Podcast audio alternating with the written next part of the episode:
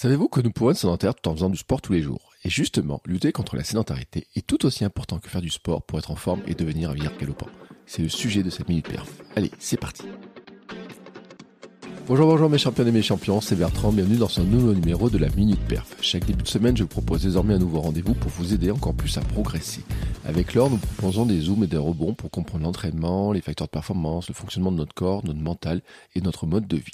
Cela va durer plus d'une minute, mais vous allez apprendre beaucoup, beaucoup, beaucoup de choses pour devenir champion et champion du monde de votre monde et un vieillard galopant. Et cette semaine avec Laure, nous revenons sur le sujet de la sédentarité et de la différence entre sédentarité et activité physique. Et c'est une différence importante car elle a un impact direct sur notre santé. Avec Laure, nous avons aussi mené des expériences, d'une part pour mesurer notre sédentarité et aussi pour lutter contre. Nous échangeons ainsi sur ces expériences et je vous parle de ma méthode que j'ai adoptée pour améliorer ma productivité tout en luttant contre la sédentarité. Une sorte de bouger plus pour travailler mieux. Je vous en dis pas plus et c'est parti. Mais avant de partager avec vous cette discussion passionnante, je fais une petite pause publicitaire car oui, c'est la pub qui me permet de financer ma vie sportive et créative et devenir moi aussi champion du monde de mon monde. When you're ready to pop the question, the last thing you want to do is second guess the ring. At BlueNile.com, you can design a one-of-a-kind ring with the ease and convenience of shopping online. Choose your diamond and setting. When you find the one, you'll get it delivered right to your door. Go to Bluenile.com and use promo code LISTEN to get $50 off your purchase of $500 or more. That's code LISTEN at Bluenile.com for $50 off your purchase. Bluenile.com code LISTEN. Bonjour Laure. Salut Bertrand. Comment vas-tu? Eh ben écoute, je vais toujours aussi bien. Et toi? Ça va? Oui, ça va, ça va, ça va. Euh, Je voulais te demander, ton petit Fernand, ça va? Il est pas trop agité aujourd'hui euh? Mon Fernand n'est absolument pas agité aujourd'hui. Je suis contente, j'ai un petit peu travaillé le sujet. Ah oui, alors un petit peu et c'est plus qu'un petit peu, faut le dire, euh, parce que t'es. Et je pour ça que je te demandais si ton Fernand il allait bien ou pas, parce que t'es quand même un petit peu, un petit peu tendu. Donc euh, tu vois, je te vois des messages, je te dis mais non, et puis il y a des super commentaires sur Apple Podcast qui disent qu'ils adorent le format, etc. pour rassurer et tout. Et aujourd'hui, on parle de quoi? Eh bien aujourd'hui, on parle d'un sujet qu'on avait annoncé, à savoir la sédentarité. Euh, c'est un sujet qui est, compliqué à aborder pour plein de raisons. D'une part parce qu'en fait, on a trop tendance à faire un amalgame entre l'activité physique et la sédentarité. Et du coup, c'est très important d'en parler et de se rendre compte que finalement, c'est deux choses complètement différentes, ce que les scientifiques appellent des variables indépendantes. On va expliquer. Euh, mais aussi, euh, c'est compliqué dans le sens où on va voir que en fait, il y a tellement de facteurs qui rentrent en compte euh, que voilà, donc c'est un, un, sujet qui est passionnant. D'ailleurs, on s'est passionnés tous les deux, Bertrand, parce que ça fait 15 jours qu'on s'est dit qu'on allait qu'on allait faire cet épisode et on a tenu euh, des petits carnets, des petites expérimentations euh, et l'un et l'autre et on va peut-être pouvoir en discuter euh, aujourd'hui. Mais en tout cas, nous, on s'est passionnés sur le sujet et je pense que c'est aussi ça qui fera que que peut-être que Fernand il est moins agité parce qu'on va y mettre peut-être plus de cœur et, et, et, plus de passion encore que d'habitude. Puis alors, faut le dire, hein, c'est qu'on y a mis du cœur, on y a mis de la cervelle et on y a même mis du corps. Alors là, tu fais allusion à ma chute, je pense. Alors moi, tu sais, je, je suis une galanterie, je peux pas dire, je peux pas raconter ça, je t'ai laissé, je, mais je me sens un peu coupable quand même dans l'histoire bon, parce que je vais, je vais me dis euh, nos discussions ont amené euh, et tout, je me suis dit quand même quand tu m'as raconté ça, j'ai dit et je te l'ai dit d'ailleurs, j'ai dit finesse, c'est c'est quand même euh, c'est quand même la, la contre-pub pour exactement l'inverse de ce qu'on veut démontrer aujourd'hui. J'y ai mis du mien. Non, pour l'anecdote, en fait, euh, je suis allée euh, jusqu'à l'expérimentation d'essayer de faire un, bureau debout avec un tapis de marche, euh, comme font les Américains ou les Australiens. Euh, et puis un soir où j'étais fatiguée, j'ai pas fait attention sur le tapis de marche et j'ai volé et je me suis fait bien bien mal. Mais bon, plus de peur que de mal et en tout cas, je pense que ça reste une expérience concluante. On, on pourra, en, on, on, va en donner des, des, des détails et, mmh. et, je, non, vraiment, j'en garde que du positif et je vais conserver cette organisation parce que il y a énormément de choses très intéressantes. Mais j'ai une question quand même. À quelle vitesse est ton tapis de marche pour que tu voles comme ça? Non, en fait, ce qui s'est passé, c'est que normalement, on se met debout sur le tapis de marche et on l'active. Et mmh. on, est, on est face au tapis et on mmh. marche. Moi, j'ai dû activer le tapis et vouloir monter sur le tapis alors qu'il était en route. Mmh. Là, ça marche pas du tout. ouais, bah, en fait, il faudrait prendre des cours auprès des voltigeurs derrière les camions poubelles qu'on nous explique la tactique, comment ils font pour ouais, s'accrocher au, camion vrai, comme ça. Mal. Tu sais que l'autre ouais. jour, je regardais une vidéo sur TikTok, il y, en a, il y en a, ils ont des milliers, des centaines de milliers d'abonnés et tout. C'est impressionnant en train de danser derrière des camions, etc. Et, euh, mais bon, ça n'a rien à voir, mais c'était juste pour, pour, pour le dire quand même. Hein. C'est vrai que quand tu m'as raconté ça, j'ai dit, bon, Ça fait quand même un peu contre-pub parce qu'on va dire, ça y est, ceux qui disent le sport c'est dangereux, etc. Enfin voilà. Non mais après. Et encore, vous n'avez pas l'image. Vous n'avez pas l'image de mes jambes. tu méfies.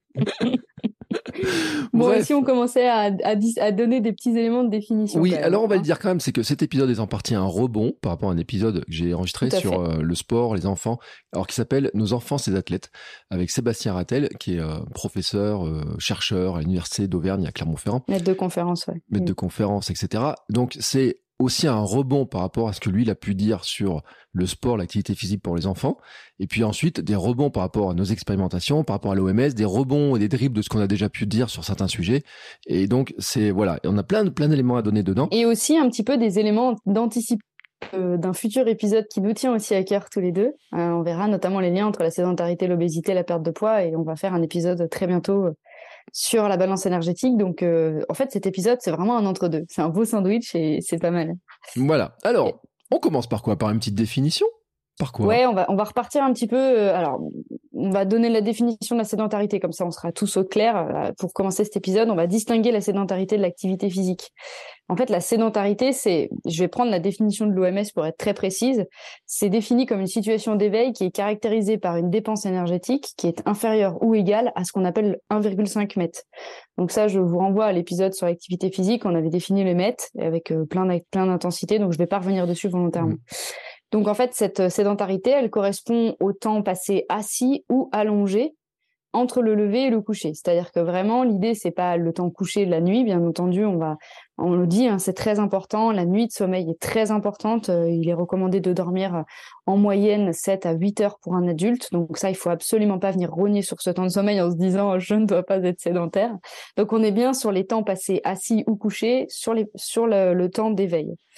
Euh, donc euh, l'idée, c'est vraiment de, distinguer l'activité physique qui se caractérise par un niveau d'activité physique insuffisant ou irrégulier par un individu et ce qu'on pourrait appeler, nous, une non-activité ou une mmh. sédentarité qui serait vraiment le fait de passer trop de temps dans des activités vraiment très très lentes ou, très euh, avec une en gros tout est corrélé à la fréquence cardiaque rien que le fait d'être debout eh bien, euh, dans les études scientifiques, ça démontre que ça brise la sédentarité. Pourtant, quand on est debout, on n'a pas forcément euh, une fréquence cardiaque qui s'élève de manière très très importante. Et c'est ça le message qu'on va faire passer aujourd'hui, c'est que ne pas être sédentaire, c'est pas forcément élever sa fréquence cardiaque dans des intensités très hautes, mais c'est simplement le fait de mettre en jeu des masses musculaires aussi. C'est un peu ça l'idée.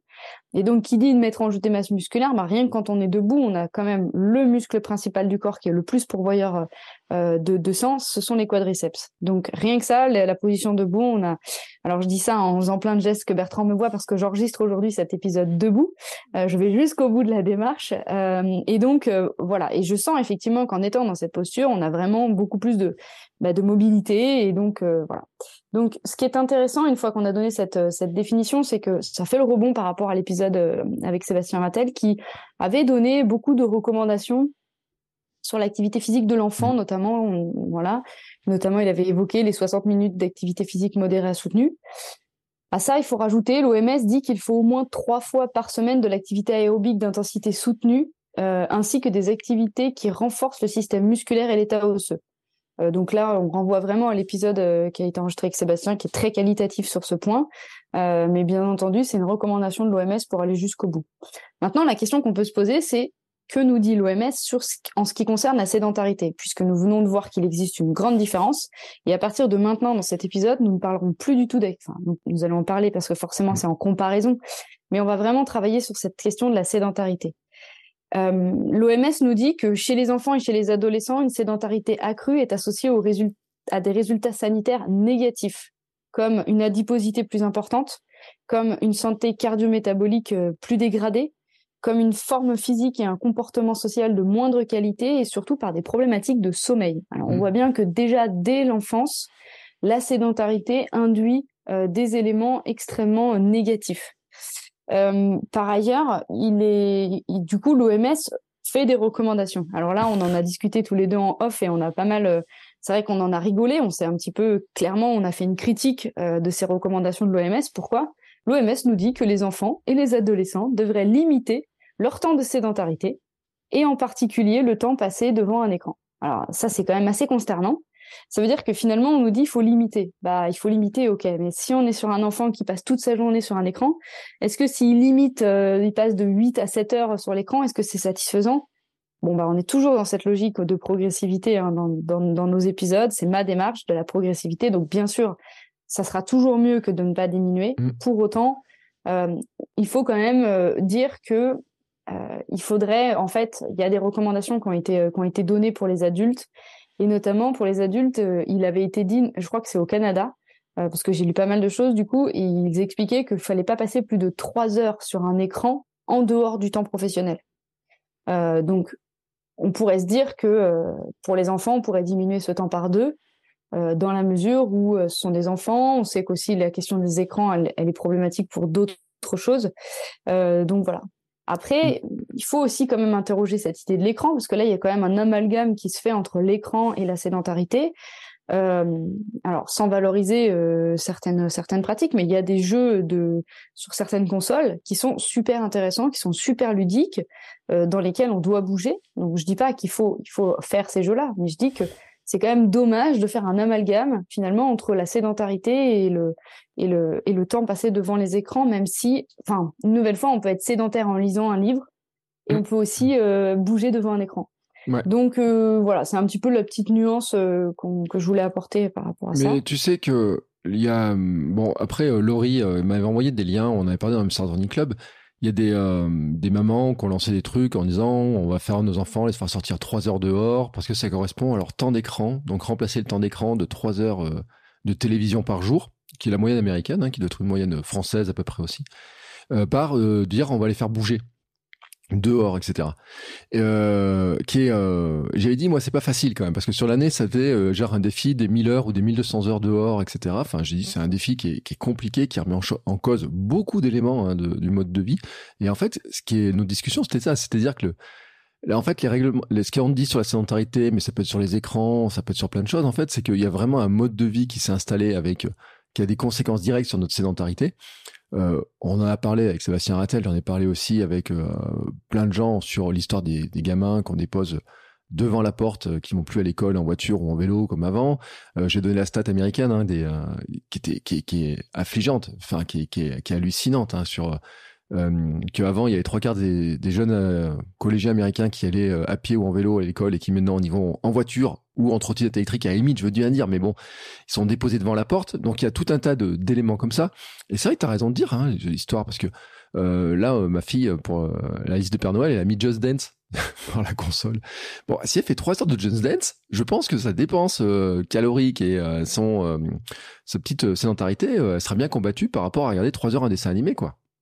Tout à fait, et même certains jeux vidéo. Enfin, moi, j'ai des souvenirs euh, de, parties endiablées avec mes cousins, avec mon frère, euh, faire des parties où vraiment, euh, au final, peut-être que pendant le temps où on joue, alors je pense à des courses et tout comme ça, on est peut-être un peu plus sédentaire, mais dès qu'on gagne, on explose et tout. Donc, je suis pas tout à fait pour en fait faire vraiment cet amalgame entre l'écran et la sédentarité, même si je ne suis pas en train de faire la promotion des écrans et je ne suis pas en train de faire la promotion des, des consoles. Il y a tout un tas d'autres jeux qui sont super intéressants pour nos enfants, qui stimulent la créativité, qui stimulent d'autres choses. Mais simplement, voilà, je voulais revenir sur ce point et dire attention aux amalgames et, et puis surtout que ce, ce, cette recommandation, elle est quand même entre guillemets, pour le coup, on nous dit de limiter, mais la recommandation est limitante. Ce que je te propose, Bertrand, c'est de donner un petit peu quelques chiffres mmh. euh, sur euh, la sédentarité et l'inactivité physique en France. Euh, il y a des études euh, très récentes de 2020, euh, donc qui sont qui sont juste avant le Covid. C'est intéressant à souligner. en France, le temps moyen d'un adulte passé en position assise, il est de 12 heures par jour dans une journée de travail et de 9 heures par jour dans une journée de repos. moi, ces chiffres, quand je les ai lus, je me suis dit qu'ils sont quand même assez intéressants pour plein de raisons. La première raison, c'est que finalement, bah, c'est pas étonnant d'avoir 12 heures sur une journée de travail parce qu'on est beaucoup sur des activités euh, de type tertiaire, donc beaucoup d'activités de bureau essentiellement, hein, malheureusement maintenant en France. Euh, et ça veut dire quand même que euh, les entreprises n'ont pas encore pris la mesure de cette donnée santé, n'ont pas encore pris la mesure d'installer des bureaux debout ou avec des tapis de marche, mais en faisant attention. Euh, malgré tout, là où le, deuxième, moi, vraiment le deuxième élément qui me, qui me, qui m'a vraiment beaucoup plus marqué, c'est les 9 heures sur une journée de repos. Mm. Euh, parce que ça veut dire que finalement, euh, en France, on n'a pas cette habitude de bouger, on n'a pas cette habitude du mouvement, on n'a pas cette habitude de d'être perpétuellement en train de faire quelque chose. Euh, alors après, on n'est pas forcément des bons exemples et peut-être l'un et l'autre parce que nous, on est sensible à ça tous les deux. Moi, je sais que quand le week-end arrive, je suis trop heureuse de me dire que je vais pouvoir euh, bricoler, ranger euh, euh, et, je, et clairement, je le sais. Hein, D'ailleurs, ça se dit à la maison, je ne pose pas mes fesses euh, de la journée parce que je prends du plaisir à faire plein de choses, à aller marcher, à faire mes courses. Et en fait, c'est ça presque qui est assez intéressant, c'est que finalement, l'écart entre les deux, il n'est pas si important que ça. Ça veut, donc dire qu'on n'a pas inscrit dans nos habitudes de vie cette idée de bouger. Et ça, c'est vraiment quelque chose sur lequel euh, on va assister aujourd'hui. Et c'est d'autant plus intéressant pour nous en tant que sportifs, parce qu'on va le voir, hein, mais euh, on va le voir un tout petit peu après, mais clairement, euh, on, croit trop que parce qu'on a fait notre heure ou notre heure et demie d'activité physique, bah, on a brisé la sédentarité. Et en fait, on voit bien que c'est pas ça. La sédentarité, c'est vraiment tout le reste du temps, et on, on, va le voir un petit peu plus en détail. Je m'attarde pas, mais globalement, euh, en, en, 2020, euh, 22% des femmes cumulaient sédentarité au travail et niveau d'activité physique bas, mm. contre 17% des hommes. Donc on est sur des données relativement proches malgré tout. Ça veut dire que presque un quart, je, je, je gonfle un peu le chiffre malgré tout, un quart et un cinquième pour les hommes euh, des, des, des personnes en France ne respectent ni les recommandations en termes de sédentarité, ni en termes d'activité physique. Alors justement, lesquelles sont-elles ces recommandations la, de l'OMS vis-à-vis de la sédentarité? On nous dit euh, les adultes devraient limiter leur temps de sédentarité et donc de remplacer la, la sédentarité par une activité physique de tout niveau d'intensité, y compris de faible intensité. Donc là, ça rejoint complètement les définitions qu'on a données. Et euh, ils disent de remplacer en fait euh, par le fait de marcher, de monter des escaliers, etc., etc. Et en gros, l'OMS dit quand même que chez les adultes, une sédentarité accrue est associée à des résultats sanitaires négatifs comme mor mortalité toute cause confondue, mortalité liée à des maladies cardiovasculaires, cancer, incidence des maladies cardiovasculaires, diabète de type 2. Donc clairement, on va pas le redire, euh, mais ici on voit bien que l'activité physique et la sédentarité sont deux facteurs euh, qui peuvent entraîner des maladies euh, euh, de, civilisation ou des maladies que qu'on pourrait juger de entre guillemets non transmissibles génétiquement ou, autrement.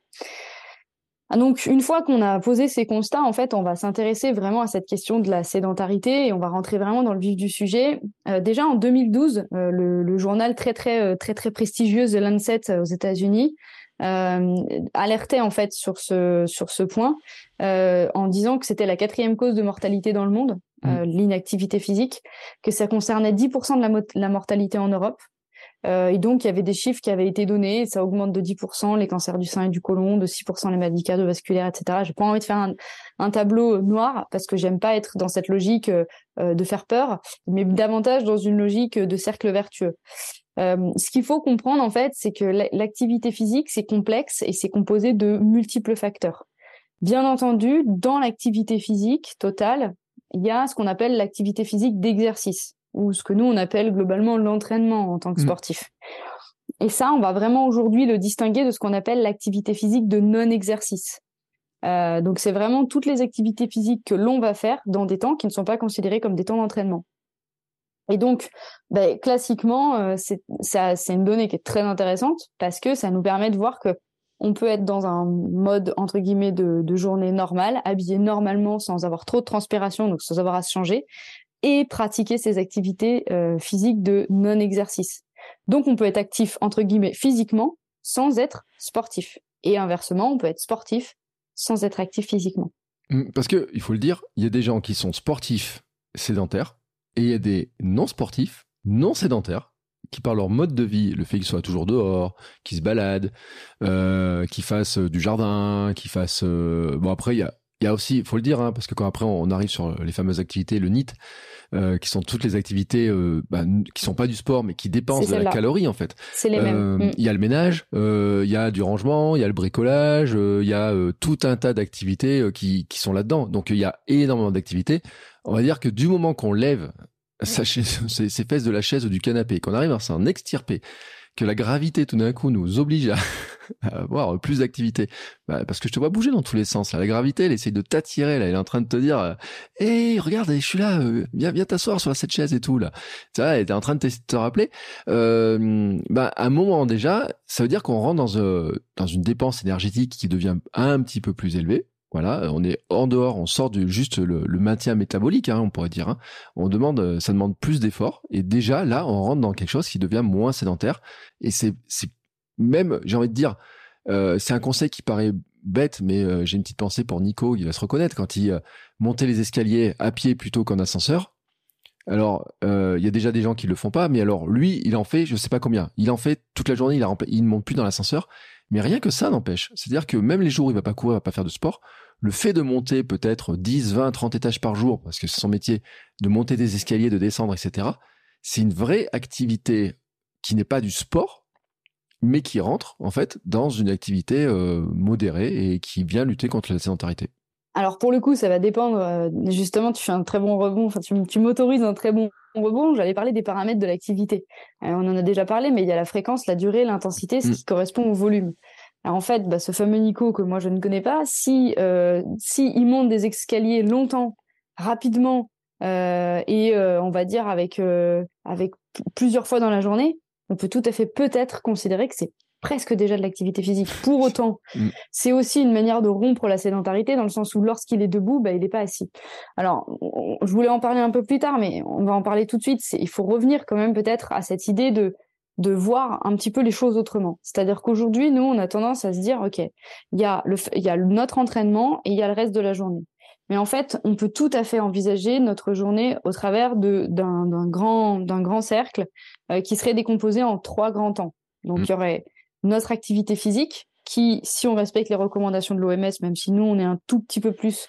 Donc, l'idée, c'est sur une journée de 15 heures à peu près éveillé. Ça veut dire que globalement, on a dormi 9 heures, donc c'est déjà un, bon dormeur.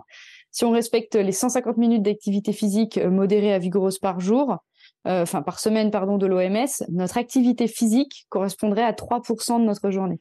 Je dis bien 3% du temps de notre journée. Et donc tout de suite on comprend. Tout de suite on mmh. comprend que ben on se dit que qu'est-ce qui reste en termes de gros gros postes entre guillemets budgétaires euh, de, de temps, c'est bah, le temps passé assis et ce qu'on appelle l'activité les, de non-exercice.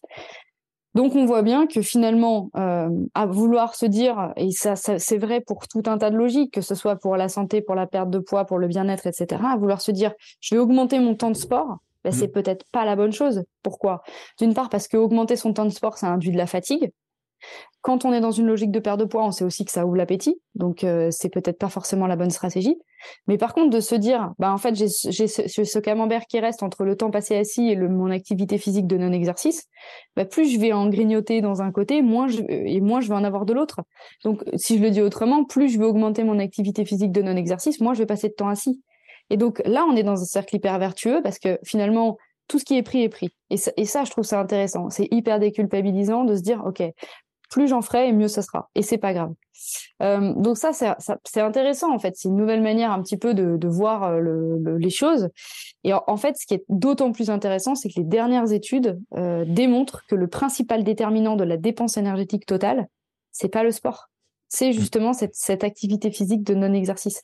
Et alors là, quand on découvre ça, en fait, on comprend beaucoup de choses.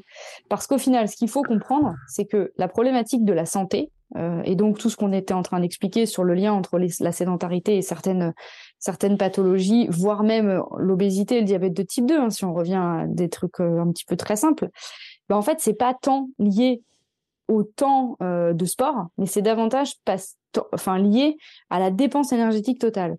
Et en fait, ce dont on s'est rendu compte, c'est que ben, quand on, observe les postes entre guillemets de dépenses énergétiques des individus, bien le, plus gros poste de dépense énergétique sur une journée, c'est l'activité physique de non-exercice. C'est-à-dire qu'on va venir brûler beaucoup plus de calories en étant actif physiquement que simplement en allant faire de l'activité.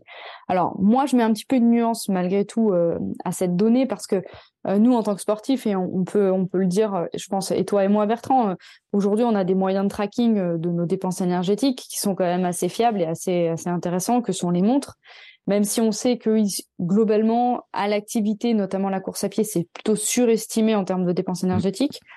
Malgré tout, même si c'est surestimé, on voit bien que les postes de dépenses sont quand même largement supérieure quand on va faire rien qu'une heure, une heure, une heure et quart de footing tous les jours.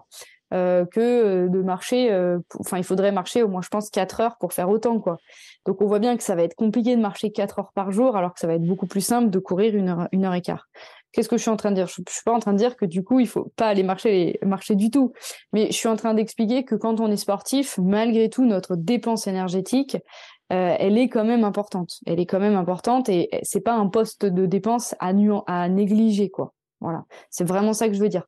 Par contre, et là, c'est un deuxième point, et, je fais un clin d'œil à ma maman, parce que c'est des personnes qui pensent encore euh, que quand on fait un footing une fois par semaine, on peut globalement manger tout ce qu'on a décidé dans la semaine, ah bon? euh, les pâtisseries, euh, etc. Et c'est pas grave, je cours. Donc ça, c'est pareil. Donc globalement, quand on fait deux ou trois footings dans la semaine, ben, on est typiquement dans les recommandations de l'OMS. Et donc si on est typiquement dans les recommandations de l'OMS, on est sur ces fameux 3% de temps mmh par jour. Et il faut vraiment avoir ces... Je trouve que ce chiffre, il... je sais pas ce que tu en penses Bertrand, mais moi je trouve que ce chiffre, il est hyper intéressant. quoi. Bah, tu sais, moi, il m'appelle deux commentaires. Déjà que 3% dans une journée, c'est rien du tout. Et que euh, finalement, quand on regarde un petit peu les choses et qu'on dit aux gens, faites du sport, ils disent, j'ai pas le temps. Qu'on regarde, oui, mais enfin, c'est 3% de votre journée qu'il faudrait faire. Ça paraît pas grand chose vu comme ça. Et finalement, le je n'ai pas le temps, on sait toujours que c'est je n'ai pas mis j'ai pas envie de mettre la priorité sur cette activité, sur faire du sport, comme j'ai pas envie de la mettre sur euh, me déplacer ou de marcher ou euh, on a une vision très productiviste de la vie quand même, hein, de, de, de, penser le moindre seconde euh, qu'elle doit servir à quelque chose, etc. C'est pour ça que certains préfèrent toujours aller en voiture plutôt que de marcher parce qu'ils disent je gagne du temps sur l'instant.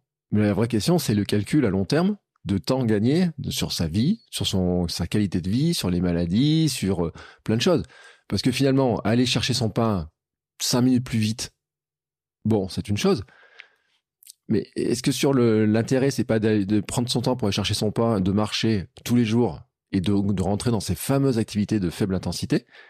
Et d'éviter certaines maladies potentiellement. Et attention, on dit pas que ça les évite à coup sûr, on dit que potentiellement les liens, etc. Parce que je mets toujours des, des, euh, faut toujours mettre de la nuance dans ces histoires-là.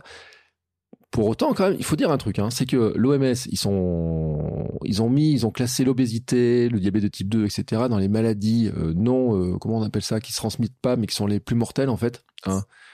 Et euh, dans les plus grosses causes de mortalité, les États-Unis ont un chiffre très intéressant, malheureusement pour eux, qui montre que d'année en année, l'espérance de vie baisse. Et quand on voit le, le mode de vie américain, ben, on sait que ce chiffre de l'obésité, du manque d'activité et tout, il est lié aussi à ça. Hein, euh, et, encore, on n'avait pas les chiffres euh, après Covid, euh, et on verra un peu les conséquences, parce qu'on ne sait pas finalement les conséquences sur la durabilité. Donc moi, ce 3%, je me dis à la fois, il n'est pas grand-chose. Pour beaucoup de gens, il, paraît déjà être énormément important. Pourtant, il n'est pas très, grand-chose déjà. Mais en plus, c'est vrai que vu comme ça, ben on sait que c'est pas euh, qu'il y, a des grosses masses. Hein. Moi, je suis très 80-20. Euh, finalement, se dire que cette activité de faible intensité euh, ben, si on arrive à l'augmenter un poil en pourcentage, d'un coup, ça fait des gros changements quand même. C'est ça, c'est exactement ça. Et alors, ce qui est intéressant, en fait, c'est un peu de comprendre l'histoire qui c'est l'histoire un peu de la science moderne là-dessus.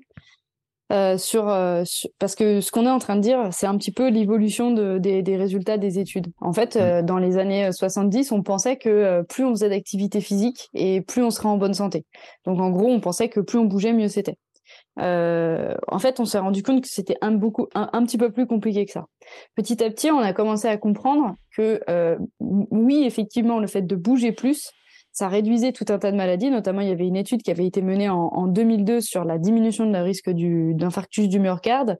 Et on s'est rendu compte que plus le volume d'activité physique euh, par semaine ou quotidien augmentait, plus la diminution du risque euh, d'infarctus du myocarde diminuait, et cela quelle que soit l'intensité. Donc là, petit à petit, au début des années 2000, on commence à se rendre compte que l'intensité, finalement, elle joue peut-être pas un rôle si important que ça, euh, qu'on veut bien le penser. D'ailleurs, on a encore cette représentation dans les maladies cardiovasculaires que il faut bouger à forte mmh. intensité, comme si on voulait un peu nettoyer nos, artères, etc. On a un peu parfois cette, cette comme les bagnoles. Euh, c'est ça, ouais, c'est ça. les anciens disent il faut décalaminer les bagnoles, mais en fait, on dit oh, on va décalaminer le corps et tout en faisant d'intensité. Et une autre étude super intéressante qui a été aussi un autre tremplin pour comprendre un peu mieux, euh, qui a été un peu une sorte de précurseur de cette introduction de l'importance de, la sédentarité, c'est qu'en fait on a fait trois groupes de seniors, donc, de 63 ans en moyenne, euh, qu'on a et on a comparé en fait euh, leur niveau d'activité. Donc il y avait un groupe de sédentaires, un groupe de personnes actives mais qui ne faisaient pas d'activité et un groupe de personnes qui faisaient du sport modéré et intense. Globalement, on a regardé un petit peu donc les dépenses énergétiques globales. Euh, mmh. globalement, elles étaient de 600 euh, à peu près kilocalories euh, sur la semaine pour les sportifs, 600 calories, enfin 590 calories pour les actifs. Donc on voit bien qu'on est sur un niveau identique en termes de calories dépensées. Et en fait, on voit bien qu'à ce moment-là, eh bien le rythme cardiaque de ces deux populations était sensiblement le même et que les bien-être en termes de santé perçus étaient également les mêmes. Pour autant, euh, et à l'inverse, j'ai envie de dire, on voit bien que l'activité légère à modérée n'entraînait que 373 kilocalories de dépenses énergétiques. Et eh bien dans ce cas-là, là, le rythme cardiaque n'était pas aussi bas, il était presque doublé par rapport aux deux autres groupes, et la perception du bien-être était très largement diminuée. Pareil, également presque à la moitié. Donc cette étude, elle était intéressante parce qu'elle nous a déjà un petit peu mis la piste à l'oreille à ce moment-là sur euh, le fait que c'était peut-être pas tant ni le volume ni la quantité, mais peut-être qu'il y avait un lien avec la dépense globale d'énergie que vous pouvez avoir euh, au quotidien. Et donc c'est là qu'on a commencé à s'intéresser à l'activité physique de non-exercice, parce qu'on on, a réinterrogé, entre guillemets, moi ce que j'appelle ces postes de, euh, de, dépenses. Et donc on s'est rendu compte, bah, c'est là où on s'est rendu compte que finalement, effectivement, le sport n'était qu'un tout petit aspect euh, au sein d'une journée. Euh, donc ça c'est intéressant. Malgré tout, il faut aller beaucoup plus loin en fait dans l'analyse parce que euh, en science on compare deux choses, on compare des données dépendantes et des données indépendantes avec ce qu'on appelle des variables dépendantes et des variables indépendantes. Globalement, les variables indépendantes c'est quand on manipule nous en tant que chercheurs des choses et donc on, cherche à tester des trucs en manipulant des variables. Les variables dépendantes en fait c'est quand on enregistre des données euh, de manière factuelle, on prend des populations et on enregistre des données. Donc ici, si on prend une étude avec des variables indépendantes, ce qui est quand même assez intéressant, on a comparé en fait deux groupes de populations.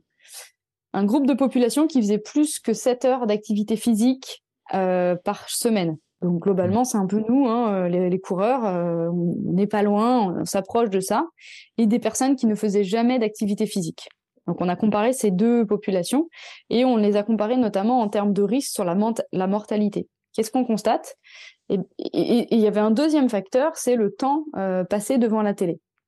Donc déjà, on constate que pour le groupe euh, qui faisait plus que 7 heures d'activité physique par semaine, le, risque, le risque pardon, de mortalité augmentait jusqu'à 1,5 fois euh, entre les personnes qui regardaient une heure et les personnes qui regardaient 7 heures de, de télé par jour. Mmh. Donc on voit bien que de manière indépendante à l'activité physique, le risque de mortalité venait quand même peser. Qu'est-ce que ça veut dire? Ça veut dire bien qu'il y a donc une indépendance entre l'activité physique et la sédentarité. Et ce qui était d'autant plus intéressant de constater, c'était que ce risque de mortalité, il était légèrement inférieur pour les personnes qui faisaient 7 heures d'activité physique par semaine, mais qui regardaient 7 heures de, de télé par jour, contrairement à des personnes qui ne faisaient jamais d'activité par semaine et qui regardaient une heure, une heure de télé par jour. Mm. Donc cette étude, elle est hyper intéressante. Cette étude, elle demande vraiment le poids euh, de la mobilité au quotidien, du mouvement au quotidien, le fait que ici, on voit très clairement que faire 7 heures d'activité par semaine ne suffit pas à diminuer son risque de mortalité, très clairement. Et donc que c'est globalement sur le mouvement en général, le temps passé en général euh, à être debout, à être en mouvement, euh, qui est qui est le plus qui est le plus plus déterminant. Alors après, il y a un autre point de vue qui est intéressant, qui nous intéresse tous, hein, c'est le lien entre la sédentarité et la perte de poids. Alors ça, ça va être un tout petit teasing à des prochains épisodes qu'on va faire ensemble, mais malgré tout, il faut en parler parce que ça concerne la, sédentarité.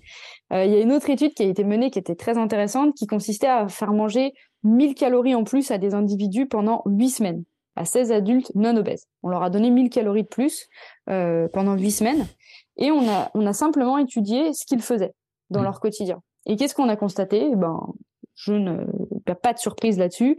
On a constaté que ceux qui prenaient le moins de poids, le moins de masse grasse, étaient ceux qui avaient réussi à augmenter le plus leurs leur dépenses énergétiques. Et enfin, il y a une autre étude qui là est vraiment très structurante et qui nous a permis d'arriver aux recommandations actuelles. C'est que on a euh, donné alors et ça ça nous concerne tous euh, parce que les fêtes arrivent et c'est typiquement en fait on a on a reproduit dans l'étude un petit peu une une, mmh. une semaine type entre le 24 décembre et le, et le 31 décembre. Globalement on a on a nourri euh, des adultes avec 40% de surplus en plus sur trois jours. C'est un peu ce qu'on va vivre pendant les fêtes quoi. On va manger beaucoup plus que d'habitude pendant une période très très très très courte. En science c'est ce qu'on appelle un phénomène aigu euh, et donc, en gros, on leur a donné, euh, on leur a donné ça. Suite à ça, on, on les a laissés dans leur, leur diète habituelle. Euh, et on a regardé, là, on a regardé tout un tas de facteurs. Et là, qu'est-ce qu'on, qu'est-ce qu'on a constaté? On pourrait se dire, quels sont ceux qui ont pris le moins de poids? Mm. bah, D'emblée, moi, j'aurais eu envie de dire, c'est ceux qui derrière ont diminué leur, leurs apports et qui du coup ont refait une balance en mangeant moins derrière, en rééquilibrant. Et ben mm. en fait, pas du tout. Pas du tout. Il y a des gens effectivement qui ont moins mangé derrière. Ceux qui ont, euh, on pourrait se dire aussi, c'est ceux qui ont fait le plus de sport pendant cette mm. période. Pas du tout non plus. La, la, catégorie de personnes qui a limité le plus sa prise de poids, donc écoutez bien pendant les fêtes, c'est le conseil à retenir, c'est ceux qui ont passé le plus de temps debout, ou mm. du moins qui ont limité le plus leur sédentarité pendant cette période et après.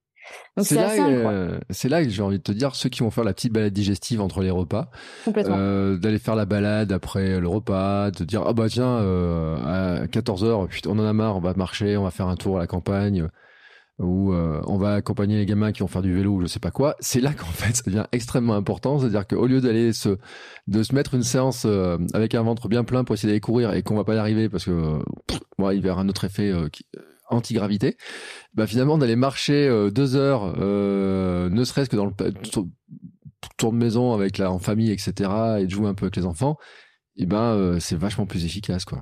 Mais en fait, presque l'un n'empêche pas l'autre. C'est-à-dire que nous, en tant que sportifs, on va avoir tendance à se dire, on va aller faire notre footing du matin. Moi, mm. je sais que mon footing du 24 décembre, il est précieux. Je l'adore. Le 25 décembre, c'est mon petit cadeau de Noël à moi. Tu le fais à quelle heure? Je le fais à quelle heure? Le 24 décembre je l'ai déjà fait. Euh, j'ai fait un truc extraordinaire une fois pour ceux qui habitent en forêt de Fontainebleau et qui connaissent le circuit des 25 bosses. Les fameuses 25 bosses. Et ben une année, j'ai terminé les 25 bosses à 17h30 ou 18h à la nuit, le 24 décembre. Et là, je peux vous assurer que c'était magique. Euh, donc euh, là, c'était c'était chouette. Mais euh, sinon, je, je, en tout cas, nous en tant que sportifs, on, on a envie. Enfin, je sais pas mm. toi, Bertrand, mais moi, je sais que je, voilà, c'est mon petit euh, moment à moi. Moi, le 24 euh. décembre, euh, je me demande si on va pas faire un événement au-dessus de chez moi, sur la, sur la petite montagne et tout. chacun a de Noël partout, là, parce que moi, le, 24 décembre, vous me trouvez sur les chemins l'après-midi, systématiquement, depuis plusieurs années, c'est le cas, avec mon chapeau de Noël en train de courir sur les chemins, les gens qui me regardent un peu bizarrement toute la journée. En fait, maintenant, toute la semaine, je cours comme ça, et qui me regardent un petit peu bizarrement. Et puis, euh, mais en fait, c'est ma grande tradition. Donc, j'ai plein de photos sur mon compte Instagram, dans mon truc, où je suis en, en Père Noël, en train de courir sur les, sur les petits trucs. Et, euh, je, je, dis toujours comme excuse, je dis ouais, mais après on va manger, on va arrêter de bouger et tout. Moi j'ai besoin de ça, ça me détend mes petites jambes, etc. En plus, euh, dans mon objectif de courir tous les jours, ça me va bien. C'est le meilleur moment où tout est prêt, il y a plus qu'à aller s'installer, après prendre la douche et aller s'installer. Mais euh, c'est vrai que c'est souvent une journée un peu speed aussi. On dit ah il y a moins de temps de le faire, etc. Et tout. Alors pour ceux qui sont dans les journées speed, j'ai envie de dire si vous courez dans tous les magasins pour aller chercher des cadeaux au dernier moment, euh, je pense que votre dépense euh, énergétique, si vous faites tous les magasins dans tous les sens et dans le centre-ville, dans tous les magasins, je pense qu'elle sera quand même pas mal aussi. C'est pas mal non plus. C'est ce qu'on expliquait. Hein. D'ailleurs, là, on sera sur l'activité physique de non-exercice et mm. finalement, euh, alors après, c'est différent par rapport au bonbon qu'on s'expliquait et voilà. Mais donc finalement, si on regarde bien dans cette période, si on veut donner un petit conseil pratico-pratique pour pas prendre de poids pendant la période des fêtes par rapport à ce qu'on vient d'expliquer, bah, globalement, c'est maintenir son niveau de dépense énergétique, parce que malgré tout, notre corps mmh. reste une balance énergétique. Hein. Donc de maintenir son niveau d'activité physique, d'entraînement, de sortie, faire voilà, mais surtout maximiser en fait les temps. On va être debout, ça peut être euh, se rendre utile pour aller porter des plats, aller retourner à la cuisine. Euh, ça peut être simplement se lever pour euh, pour avoir une discussion avec quelqu'un debout pendant quelques minutes. vraiment cette idée de limiter un maximum le temps assis et, et, donc de passer le plus de temps debout, comme tu le dis effectivement, de faire cette balade digestive après le repas, d'aller jouer au foot avec les enfants dehors euh, ou ce genre de choses, bah là, on est parfait, on est, on est vraiment euh, tip top. Là où euh, on peut quand même évoquer des choses, c'est sur le finalement les effets de la sédentarité, parce qu'on n'en mm. a pas trop trop parlé. En fait, euh, il y a une chercheuse euh, qui s'appelle Audrey Bergouignan. Euh, j'ai réussi parce que j'ai eu beaucoup de mal à prononcer son nom pendant longtemps. je vous invite vraiment à aller voir ses travaux. Donc, notamment sur YouTube, il y a une conférence qu'elle a donnée pour l'Institut Danone qui est extrêmement intéressante, d'ailleurs sur laquelle je me suis appuyée pour pour donner ces, ces éléments aujourd'hui. qui travaille en fait en partenariat avec une université américaine euh, et l'université de Strasbourg en France. Donc on voit quand même que c'est des partenariats forts et qu'on est sur des, données qui sont fiables, sérieuses. Euh, en fait, elle démontre que euh, chez des personnes minces et en bonne santé, lorsqu'on les euh, met dans une position sédentaire, parce que du coup elle travaille aussi un petit peu sur la posture des astronautes qui sont eux extrêmement sédentaires, eh bien en fait on observe au bout de quelques jours seulement ce qu'on appelle des dérèglements métaboliques qui sont identiques, et je dis bien qu'ils sont identiques à ceux qu'on observe chez les personnes diabétiques ou obèses, notamment dans l'utilisation des lipides et des sucres de notre corps. Ça veut dire quoi en fait? Ça veut dire que quand on devient inactif, bah, le corps il se met à utiliser préférentiellement les glucides pour produire l'énergie et donc à moins brûler les lipides qui vont s'accumuler dans le tissu adipeux et donc c'est là où finalement bah, on va créer un petit peu du gras. Et en fait, ils vont aussi s'accumuler euh, dans les muscles, les os, le foie ou encore le pancréas. Et en fait, c'est là où du coup on crée des maladies métaboliques parce que euh, le problème des maladies métaboliques, c'est presque pas euh, euh, nous les femmes, on a relativement cette chance de stocker quand même facilement dans les hanches, le bassin, malheureusement d'avoir de la cellulite, mais c'est entre guillemets une graisse qui est plus saine que la graisse que vous les hommes vous avez plutôt tendance à stocker dans les viscères et qui elles vont vraiment venir altérer les fonctions de l'ensemble de, ces, de ces organes vitaux. Et donc les maladies métaboliques, c'est un petit peu ça. On pourra rentrer dans le détail plus tard, mais globalement c'est ça. Donc ça, c'est intéressant. Ça veut dire qu'on voit bien euh, que euh, la sédentarité a des effets immédiats euh, sur un mauvais fonctionnement de, notre corps. Et donc, pour aller plus loin et pour faire aussi peut-être un, tout petit rebond avec, mais on en fera peut-être un autre avec le, podcast que tu as enregistré avec Bruno Hubi sur sur la glycémie. On constate en fait aussi qu'il y a un lien très très fort entre la sédentarité et la glycémie dans le sens où il y a un développement d'une résistance aux effets de l'insuline euh, et donc, euh, finalement, globalement, qu'est-ce qu'on constate? On constate que quand on arrête une activité physique euh, au bout de, de, quelques semaines, eh ben, on constate ce qu'on appelle une hyperlipidémie, c'est-à-dire la baisse de la sensibilité de l'insuline dans le corps. Mais on observe aussi quand même, ce qui est intéressant, c'est que ce n'est pas quelque chose d'irréversible. Mmh. Et c'est ça le message qu'on veut faire passer aussi aujourd'hui, parce que nous, on est vraiment dans cette logique vertueuse de se dire, OK, on sait ce que la sédentarité produit. On voit que la sédentarité produit vraiment des effets délétères sur le corps. Mais le message qu'on veut faire passer aujourd'hui, c'est qu'en fait, tout est réversible. Et que si du jour au lendemain, on décide de bouger, on décide d'être actif, euh, eh bien, c'est vraiment là où, en fait, notre corps va se changer, va se réadapter. Et il n'y a rien de, il a rien de définitif. C'est définitif euh, dans le cas de certaines pathologies, euh, comme par exemple, parce que c'est quand même souvent des problèmes après liés au foie notamment, parce que on va avoir euh, dysfonctionnement du foie. Voilà, il y a, des moments où parfois c'est plus réversible, mais lorsqu'on est dans, des, dans des débuts de ce qu'on appelle du prédiabète ou euh, ce genre de choses, c'est totalement réversible. Et donc avec un mode de vie beaucoup très différent, on peut on peut changer. peut-être que je pense Bertrand, tu as peut-être t'as peut-être un, quelque chose à nous raconter là-dessus. Oh bah tu sais, moi je sais pas ce que je serais devenu si je m'étais pas mis à marcher un petit peu plus. Hein. Donc à un moment donné, euh, la grande logique. Euh, euh, mais en fait, c'est toute la base de mon programme SAM en fait et ma philosophie SAM sommeil, alimentation, mouvement. Là, on est dans la partie mouvement. Bien sûr, il y a la partie alimentation. et ce que je dis, c'est ce que je dis, ces fameux NIT là, ces fameuses activités. moi, quand j'ai commencé à descendre du bus plus tôt, quand j'ai commencé à prendre, prendre la voiture, que j'ai acheté un vélo, que j'ai euh, mais pris aussi des habitudes aussi, hein, me forcer à prendre certaines habitudes. Je sais que j'ai des souvenirs, par exemple, de me dire, euh, comme je travaillais pour des, un client, j'étais en freelance et tout, je devais rendre un truc absolument le soir à 18h ou 19h. Et euh, je pars marcher à 16 heures, à un moment donné, en disant, je vais marcher et tout, parce que je sais que j'en avais besoin aussi. Alors, il y, a y a un besoin de dépenses caloriques, de dépenses énergétiques, etc. Mais il y avait aussi un besoin d'aération globale du cerveau, du fonctionnement du cerveau global, qui sort un peu du sujet, mais dont on avait parlé euh, avec euh, dans un épisode de sport et nutrition avec le... Euh, donc, j'ai perdu le nom du médecin, mais sur cette idée, en fait, aussi que bah, tout fonctionne mieux du moins qu'on bouge en fait. Et le corps, il fait pour bouger à une certaine dose. Euh, alors, il y a toujours ceux qui diront oui, mais moi j'aime pas le sport, j'aime pas ça, etc. Et ce que tu dis bien, ce que tu as bien montré avec les histoires des 3%, c'est que même quelqu'un qui n'aime pas le sport en tant que tel, faire du sport, peut avoir de l'activité suffisante pour contrer beaucoup des méfaits de cette euh, de cette sédentarité, de ces modes de vie, euh, disons-le, hein, c'est euh, il y a la voiture, il y a les les réseaux sociaux dans leur truc, il y a les télévisions, il y a les le mode de vie global, mais même des fois la météo qui va nous embêter en fait aussi parce que là on enregistre en automne, je suis en train de regarder le temps dehors, j'ai voilà, il fait de 14h24. je trouve qu'il fait nuit chez moi. Je sais pas comment c'est chez toi, mais alors chez moi il est en train de faire presque nuit, je me dis et c'est sûr qu'il y a des périodes en plus c'est plus compliqué parce que tu dis la période là des, fêtes là euh, c'est le moment où on va plus manger.